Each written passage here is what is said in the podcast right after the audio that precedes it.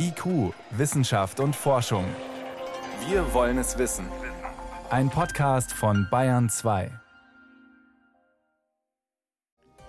Können wir Flugzeuge so neu erfinden, dass sie bis 2050 klimaneutral fliegen? Ein Team aus Forschung und Wirtschaft sagt ja. Aber wie das gehen soll, das ist gleich eines unserer Themen. Außerdem, nur weil Bio auf der Plastikverpackung draufsteht, heißt es noch lange nicht, dass kein Gift drin ist. Was Bio bei Plastik dann überhaupt bedeutet, auch darüber reden wir. Aber zuerst fragen wir, wie kommen wir psychisch gesund durch diese Krise, die uns seit Monaten begleitet und immer schwieriger zu werden scheint. Schön, dass Sie dabei sind. Wissenschaft auf Bayern 2 entdecken. Heute mit Stefan Geier.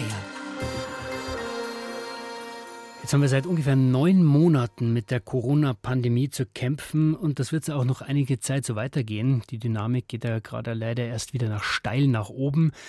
Manche von uns sind müde, manche sagen, naja, gut, ist halt so, aber irgendwie zu kämpfen haben wir alle. Vor allem dann, wenn der Job dran hängt, wenn die Existenz gefährdet ist oder wenn ein naher Mensch betroffen ist.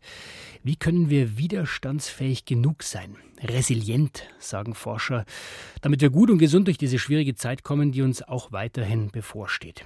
Das konnte ich Professor Frank Pattberg heute Nachmittag fragen. Er ist Psychiater an der Ludwig-Maximilians-Universität in München. Ich habe ihn in der Klinik besucht und meine erste Frage, Warum kommen denn manche Menschen besser mit dieser Dauerbelastung Corona zurecht und andere sind wie gelähmt oder schaffen es nur schwer? Das Bewältigen von Krisen und kritischen Situationen und von Stress im Allgemeinen ist etwas persönlich sehr Unterschiedliches. Das hat etwas damit zu tun, welche Erfahrungen man schon in der Stressbewältigung zum Beispiel gemacht hat. Also ist man zum Beispiel besonders betroffen durch Isolationssituationen. Macht das einem was aus? Also habe ich auch schon erlebt, dass ich so eine Krise überwinden kann zum Beispiel. Ganz genau. Also das ist etwas, was einen stärkt grundsätzlich. Also aus der Resilienzforschung weiß man, dass sozusagen Resilienz wachsen kann aus Lebenserfahrung von überwundenen Krisen. Was macht es denn mit uns genau, wenn wir so lang mit so einer schleichenden Krise umgehen müssen? Auch das ist sehr unterschiedlich. Also es gibt ja Einzelne, die wirklich akut betroffen sind durch eine Covid-Erkrankung. Das ist natürlich eine ganz vitale Bedrohung. Dann gibt es natürlich diese latente Bedrohung des sich Ansteckens. Da sind auch die Menschen unterschiedlich. Und dann gibt es noch diese indirekte Wirkung sozusagen durch die Folgen im Grunde genommen des Lockdowns und der Reduktion von sozialen Kontakten. Jetzt haben Sie gesagt, Erfahrung macht uns resilienter, widerstandsfähiger. Welche ja. Faktoren gibt es noch, die uns widerstandsfähiger machen bei so einer Krise? Das hat was mit den Bewältigungsmechanismen zu tun. Und das reicht von einfach, sowas ist ein Resilienzfaktor, eine optimistische Grundhaltung. Das Gefühl, man kann sein Leben selber gestalten, im Gegensatz zu den Dingen ausgeliefert sein aber auch etwas wie Akzeptanz auf der anderen Seite. Also kann ich Dinge, die ich nicht verändern kann, hader ich mit denen oder kann ich die akzeptieren und mich dann flexibel damit arrangieren? Wir leben in einer Industrienation, wir haben ein vergleichsweise sehr gutes Gesundheitssystem. Wir brauchen eigentlich nicht rumheulen. Trotzdem müssen wir jetzt sagen, wir beißen einfach die Zähne zusammen oder darf man sich auch zugestehen, wenn man mal zeitenweise nicht so gut damit zurechtkommt? Also im Gegenteil würde ich sogar sagen, als Psychotherapeut ist es wichtig, seine Grenzen zu sehen und auch zu kommunizieren und auch Hilfe gegebenenfalls zu suchen. Also Zähne zusammenbeißen ist jetzt nicht unbedingt ein probates Mittel, sondern das reicht von einfach in Kontakt mit Freunden oder Familie bleiben bis hin aber auch zu Kontaktaufnahme zum Beispiel mit Psychotherapeuten, mit einer Ambulanz in der psychiatrischen Klinik, wenn es wirklich richtig brennt und man nicht mehr weiter weiß. Jetzt heißt es oft, wir sind in einer noch nie dagewesenen Krise. Sehen Sie das genauso? Denn wir haben ja jetzt keinen Krieg und es hat auch andere große Krisen gegeben. Das Besondere ist, dass wir eine Veränderung der sozialen Kontakte haben und die ist sehr breit. Also wenn jemand dreimal pro Woche ins Fitness geht oder zum Yoga oder in einen Verein geht, zum Stammtisch, plötzlich fallen diese Dinge weg und das ist schon einzigartig, denn eine so starke Begrenzung von sozialen Kontakten. Ich erinnere mich jetzt nicht, dass es so etwas schon mal gab. Was, Herr Bartbeck, kann ich tun, wenn ich vorbeugend was tun will? Also vorbeugend was tun kann äh, man vor allen Dingen dadurch, dass man nochmal sich vergegenwärtigt, was sind denn die eigenen Stärken, was sind denn die Dinge, auf denen man eigentlich, auf die man sich stützt. Ja, sind das bestimmte Interessen, Freizeitaktivitäten, ja, Sport kann eine solche Ressource sein, überhaupt die aktive Tagesgestaltung, ja, die aktive Freizeitgestaltung im Bereich von Kontakten heißt es ja nicht, wenn es Kontaktverbot heißt oder Sie müssen also möglichst Kontakte reduzieren, das heißt ja nicht, dass Sie auf allen Ebenen Kontakte reduzieren, aber das verändert natürlich die Kontakte. Das heißt, statt sich in der Gruppe zu treffen, wird man in Einzelkontakten sich vielleicht treffen ja, oder telefonieren. Und alleine das sind Dinge, die man suchen sollte unbedingt. Also es geht nicht um grundsätzliche Kontaktbeschränkung, sondern eine Beschränkung der direkten persönlichen Zusammentreffen in größeren Gruppen vor allen Dingen. Was macht die Pandemiekrise mit uns und was sollten wir tun, damit wir gut durchkommen? Das waren Informationen und Einschätzungen von Frank Pattberg, geschäftsführender Oberarzt hier an der Psychiatrischen Klinik der Ludwig-Maximilians-Universität in München. Herr Pattberg, danke fürs Gespräch. Danke Ihnen.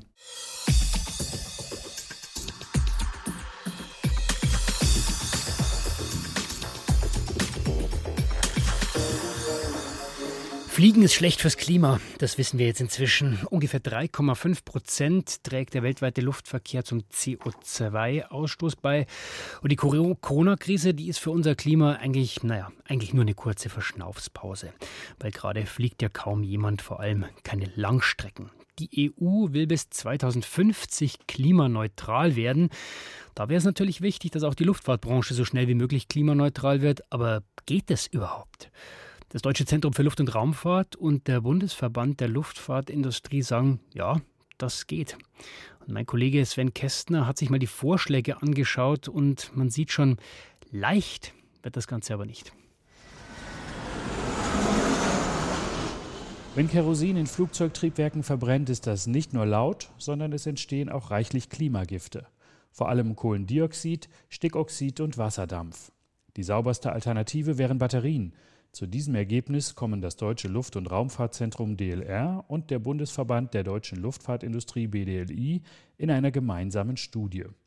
Darin haben sie Technologien unter die Lupe genommen, die ein emissionsfreies Fliegen ermöglichen könnten. Nur wenn man ein Flugzeug mit Batterien betreibt, stößt es keine direkten Schadstoffe aus. Aber die Energiedichte in einer Batterie ist relativ gering. Das heißt, ich habe eine sehr hohe Masse für eine bestimmte Menge Energie. Sagt Johannes Hartmann vom DLR in Hamburg. Das Problem kennt jeder Fahrer eines Elektroautos. Die Batterie ist schwer, aber die Reichweite des Wagens deutlich geringer als mit Verbrennungsmotor. Und so sieht es auch beim Flugzeug aus. DLR und BDLI nennen in ihrem Papier Strecken von maximal 300 Kilometern. Das größte Einsparpotenzial für den CO2-Ausstoß liegt aber auf mittleren und langen Strecken.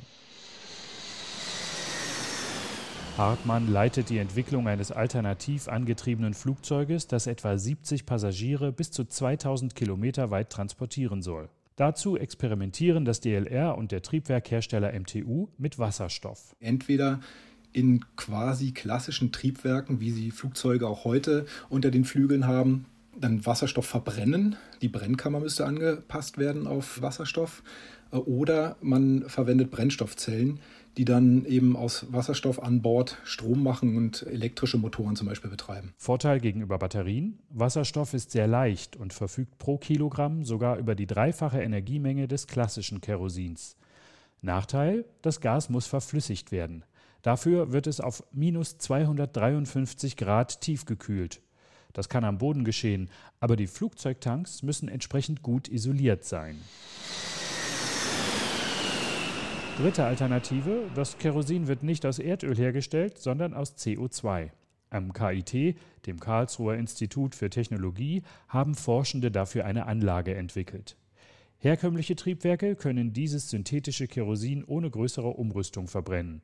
KIT-Institutsleiter Roland Dittmeier verweist aber darauf, dass dieses Verfahren nur klimaneutral läuft, wenn man das nötige Kohlendioxid zuvor aus der Atmosphäre entnimmt. Dass sie dort mit CO2 aus der Luft große Mengen von so einem Kraftstoff synthetisieren und wenn der dann hinterher wieder verbrennt, dann ist er wieder in der Luft. Also im Endeffekt möchte man einen Kreislauf etablieren, der halt kein zusätzliches CO2 mehr in die Atmosphäre bringt. Bis zur Marktreife all dieser Antriebe können noch 20 Jahre vergehen. Und dann müssten noch die Flugzeuge umgerüstet oder erneuert werden. Sparsame Triebwerke oder veränderte Flugrouten können schneller helfen, zumindest CO2 einzusparen. Ob Wasserstoffantrieb, Batterien oder synthetisches Kerosin bis 2050 tatsächlich dafür sorgen können, dass Flugzeuge gar keine Klimagase mehr ausstoßen, mit solchen Prognosen sind die Forschenden vorsichtig. Roland Dittmeier. Ob man es jetzt wirklich exakt auf Null bringt oder ob man halt einfach dann doch an anderer Stelle CO2 aus der Luft entnimmt und einlagert, damit die Bilanz netto Null wird, das ist schwer zu sagen. Lambert Schneider vom Öko-Institut hält es für unverzichtbar, dass die Luftfahrtbranche den Klimagasausstoß der Flugzeuge auf Null senkt ohne Ausgleichsmaßnahmen anderswo. Weil wir ja in allen Sektoren auf Null-Emissionen gehen müssen und weil wir noch Emissionen zum Beispiel aus der Landwirtschaft haben werden, die unvermeidbar sind und die senken die Wälder, die wir dann haben, werden wir nutzen müssen, um diese Emissionen auszugleichen. Für kurze Strecken bis etwa 600 Kilometer ist ohnehin die Bahn die bessere Alternative. Sie verbraucht weniger Energie als ein Flugzeug und kommt in vergleichbarer Zeit ans Ziel. Flugzeuge, die dem Klima nicht schaden. Das bleibt eine große Herausforderung für die Ingenieure. Sie hören Bayern 2, es ist 18.16 Uhr. IQ, Wissenschaft und Forschung gibt es auch im Internet. Als Podcast unter bayern2.de. Wenn irgendwo Bio draufsteht, dann klingt das ja eigentlich zunächst positiv. Ja, da denkt man an nachhaltige Landwirtschaft, ohne Spritzmittel, keine Umweltgifte. Aber was ist eigentlich, wenn auf Plastik Bio draufsteht? Irgendwie überträgt man dieses positive Image dann. Manche dieser Bio-Kunststoffe, die werden so bezeichnet, weil sie biologisch abbaubar sind, also wie der normale Kompost. Andere heißen Bio, weil sie aus Biomasse bestehen, also weil kein Erdöl drin ist. Was Bio auf dem Plastik nicht bedeutet, ist, dass weniger Chemikalien drinstecken als in herkömmlichen Kunststoffen. Im Gegenteil. Renate L. berichtet. Statt Erdöl kann man Stärke, Zellulose oder aus Pflanzen gewonnenen Alkohol zu Kunststoffen verarbeiten, nachwachsende Rohstoffe also. Das klingt zukunftsweisend und nachhaltig. Das Prinzip ist immer dasselbe, egal ob Pflanze oder Erdöl. Kleine Bausteine, sogenannte Monomere, werden vervielfältigt zu Polymeren, Polyethylen zum Beispiel. Um daraus eine bunte Tüte oder eine transparente Flasche herzustellen, braucht man allerdings beim pflanzenbasierten Biokunststoff genau wie beim erdölbasierten Kunststoff noch alle möglichen Zusatzstoffe, erklärt Lisa Zimmermann. Sie forscht an der Abteilung Aquatische Ökotoxikologie der Goethe-Universität Frankfurt. Ich habe letztendlich das gleiche Polyethylen, da setze ich dann noch meine Additive zu. Also die Prozessierung ab einem gewissen Schritt ist die gleiche. Und deswegen macht es auch durchaus Sinn, dass man die gleichen Chemikalien auch zusetzt. Die Biologin hat Tüten, Flaschen, Weinkorken und anderes zerschnitten und deren Inhaltsstoffe mit Methanol extrahiert, also herausgelöst und untersucht. Das Ergebnis war sehr ähnlich wie bei ihrer früheren Studie zu erdölbasierten Kunststoffen. Eine unüberschaubare Vielfalt von chemischen Substanzen, die sich gar nicht alle benennen lassen. Im Labortest mit menschlichen Zellen zeigte sich, dass viele der Plastikextrakte gesundheitsschädlich sein könnten. Dabei war kein genereller Unterschied zwischen erdölbasierten und pflanzenbasierten Kunststoffen zu erkennen. Und? Selbst wenn zwei Produkte aus dem gleichen Material hergestellt sind oder äußerlich komplett identisch aussehen, können sie eine komplett unterschiedliche chemische Zusammensetzung und Toxizität besitzen, was wir so äußerlich nicht erkennen können. Wir sehen auch, es gibt tatsächlich bereits Produkte auf dem Markt, die enthalten keine giftigen Chemikalien. Aber die sehr rabiate Extraktion mit einem Lösungsmittel entspricht nicht dem, was im Alltag passiert, sagt Andrea Hase. Sie arbeitet in der Abteilung Chemikalien und Produktsicherheit im Bundesinstitut für Risikobewertung. Nicht alles, was in Kunststoffen drin ist, kommt bei normaler Benutzung auch raus und ist gesundheitsschädlich. Es hat aus meiner Sicht dann eher im, im, im, Sinne zum Beispiel eines Screenings oder so vielleicht eine Bedeutsamkeit. Also es mag durchaus interessant sein zu gucken, was da alles für Verbindungen drin sind. Ähm, aber wenn es jetzt wirklich um die Risikobewertung, insbesondere mit dem Fokus auf den Schutz von Verbraucherinnen und Verbrauchern abzielt, dann ist halt nicht primär wichtig, was alles drin ist, sondern es ist wichtig, was unter relevanten Verwendungsbedingungen gegebenenfalls aus diesem Kunststoff heraus herausmigrieren kann. Sprich, wie viele giftige Inhaltsstoffe geraten tatsächlich in Lebensmittel? Für Kunststoffe, die mit Lebensmitteln in Kontakt kommen, schreibt die EU-Kunststoffverordnung ganz bestimmte Tests vor. Nicht mit echten Lebensmitteln, sondern mit standardisierten Flüssigkeiten, damit die Ergebnisse europaweit vergleichbar sind. Es macht schon einen Unterschied, ob ich im Rahmen von einem Forschungsprojekt jetzt einfach mal was ausprobiere. So eine Prüfrichtlinienentwicklung, wo man sich auf die Ergebnisse einer solchen Prüfung verlässlich berufen kann, die dauert einfach viele Jahre. Aber auch aus Forschungsprojekten wie dem von Lisa Zimmermann können neue Prüfrichtlinien entstehen. Sie hat Anregungen dafür. Was nicht untersucht wird, sind zum Beispiel Katalysatoren, Farbstoffe, Lösemittel, Chemikalien, die unerwartet im Laufe des Herstellungsprozesses entstehen und dann im Endprodukt auch noch vorhanden sind. Man testet auch nicht die Mischung. Also ob ganz unterschiedliche Chemikalien sich in ihrer Wirkung gegenseitig verstärken. Bei solchen Mischungen ist schwer feststellbar, was wie wirkt. Risikobewertung entwickelt sich genauso weiter wie jede andere Wissenschaft auch. Und äh, gerade das Thema Mischungstoxizität wird uns in Zukunft sicher noch viel stärker beschäftigen. Wenn die komplexe Wirkung solcher Mischungen entschlüsselt ist, kann man auch entsprechende Testrichtlinien entwickeln und Grenzwerte. Und man kann natürlich nach besseren Alternativen suchen. Bayern 2. Wissenschaft schnell erzählt. Dafür ist heute Helmut Nordwig ins Studio gekommen. Helmut, äh, mit der Meldung erstmal, dass Sport auch gut für Krebspatienten ist. Ja, und das ist nicht die einzige gute Nachricht, aber Sport für Krebspatienten, die Krebszellen, die wachsen wenigstens ein bisschen langsamer. Das haben mehrere Studien schon in der Vergangenheit gezeigt. Und warum das so ist, das haben schwedische Forscher jetzt aufgeklärt. Das Ganze hängt mit dem Immunsystem zusammen. Der Sport, der verändert nämlich Stoffwechsel, den Stoffwechsel von einer bestimmten Sorte von Immunzellen. Mhm. Das nennt sich zytotoxische T-Zellen. Okay. Die werden dann aktiver. Das heißt, die werden nicht mehr, aber die kommen auf Trab, werden aktiver. So ist es. Eigentlich könnten diese Zellen Krebszellen abtöten. Das wäre auch ihre Aufgabe. Aber die Krebszellen, die haben halt eine Menge Tricks, um das zu unterbinden. Und da hilft eben diese Aktivierung durch die Bewegung beim Sport, durch den Kreislauf.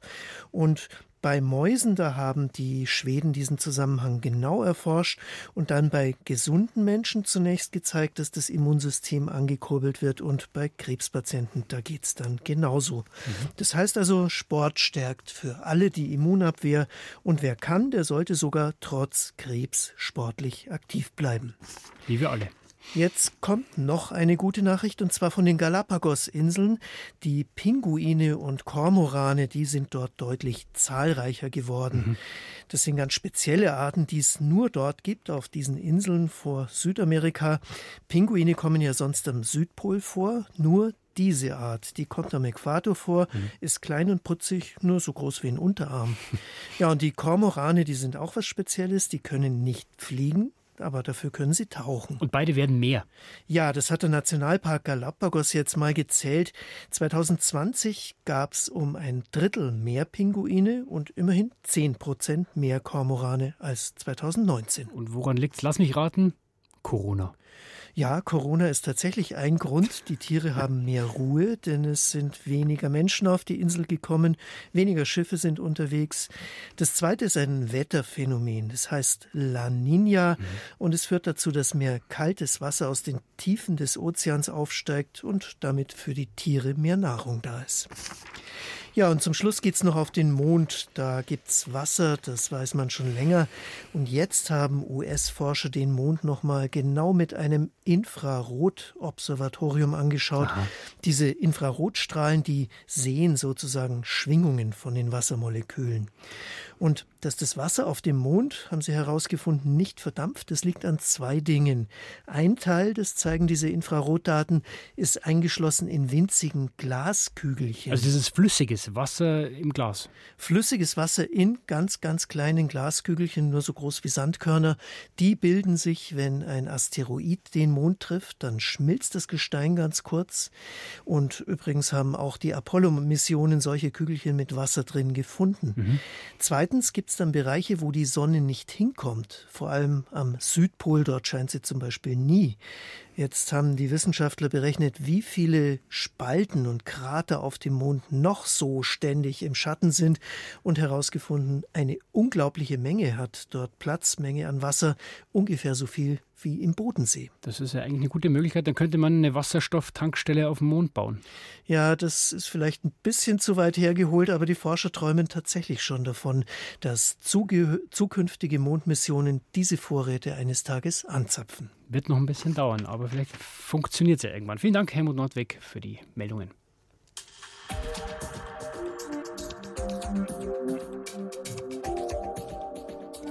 Außerirdisch, wo wir es gerade gehabt haben. Außerirdisch ist eigentlich alles, was nicht von unserer Erde kommt, also auch dieses Wasser in den Glaskügelchen auf dem Mond. Aber unheimlich wird es meistens erst dann, wenn man nicht so genau weiß, um was es sich eigentlich handelt, wenn irgendwas Außerirdisches da draußen im All fliegt. Noch unheimlicher wird's, wenn sich ein Objekt der Erde nähert. Und äh, genau das scheint gerade zu passieren. Astronomen haben in unserem Sonnensystem ein bislang unbekanntes Objekt entdeckt. Und das kommt in den kommenden Wochen der Erde nicht nur näher, es dürfte sogar von der Erde eingefangen werden, also von der Schwerkraft, also in eine Umlaufbahn der Erde eintreten.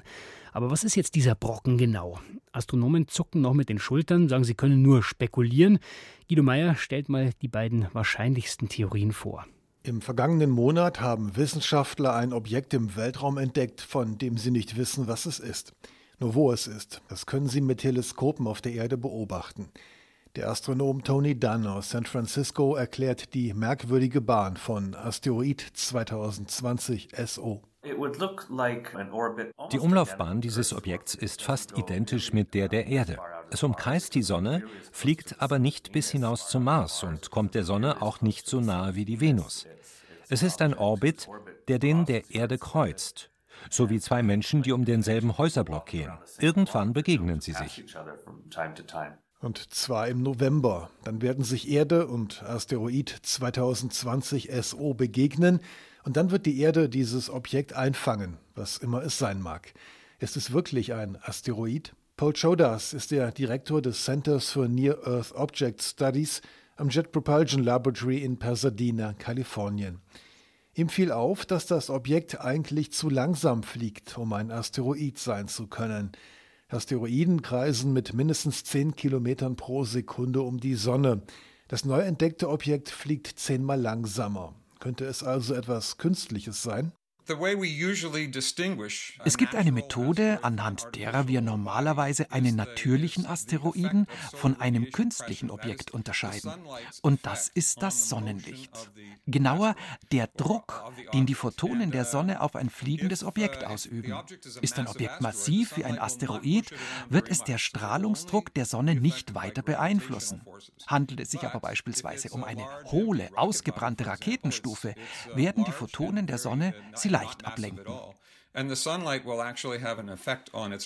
Und siehe da, nach den Messungen der vergangenen Wochen wird die Flugbahn des rätselhaften Objekts in der Tat vom Strahlungsdruck der Sonne beeinflusst. Die Bezeichnung 2020 SO würde dem Objekt aberkannt werden, sollte sich herausstellen, dass es sich um einen künstlichen Flugkörper handelt. Derzeit suchen wir noch nach Beweisen dafür. Einen Kandidaten gibt es schon. Vor mehr als einem halben Jahrhundert hat eine amerikanische Centaur-Raketenoberstufe die Sonde Surveyor 2 auf dem Mond abgesetzt. Das war im Jahr 1966. Seitdem irrt sie im Sonnensystem umher, hin und her geschubst im Kräftedreieck der Anziehung von Sonne, Mond und Erde. Und jetzt kommt das Raketenteil zur Erde zurück. Und nicht nur das. Von der Schwerkraft der Erde eingefangen zu werden, das ist schon ziemlich ungewöhnlich. Das Objekt wird zu einem Minimond werden, egal ob es sich um einen Asteroiden handelt oder um eine Raketenoberstufe. Ist es ein Asteroid, wird die Erde fortan über einen weiteren Mond verfügen. Aber nicht auf ewig. Die Dynamik der Himmelsmechanik werde es unterbinden, dass die Erde fortan für immer von zwei Monden umkreist wird, glaubt Tony Dunn. Verschwende die Sonne einfach, würde aus diesem Objekt ein permanenter neuer Erdmond. Wegen der Anziehungskraft der Sonne jedoch wird seine Umlaufbahn um die Erde sehr instabil werden. Es wird gravitativ nur schwach an die Erde gebunden sein so schwach, dass sich Asteroid 2020 SO wahrscheinlich am 4. Mai schon wieder von der Erde verabschieden und erneut auf Odyssee durch das Sonnensystem gehen wird. Also kein dauerhaft mysteriöses Objekt, das uns da aus dem All besucht, aber immerhin ein spannender Begleiter, zeitlich begrenzt. Mit diesem Ausblick ins All war es das vom IQ-Team für heute. Am Mikrofon war Stefan Geier.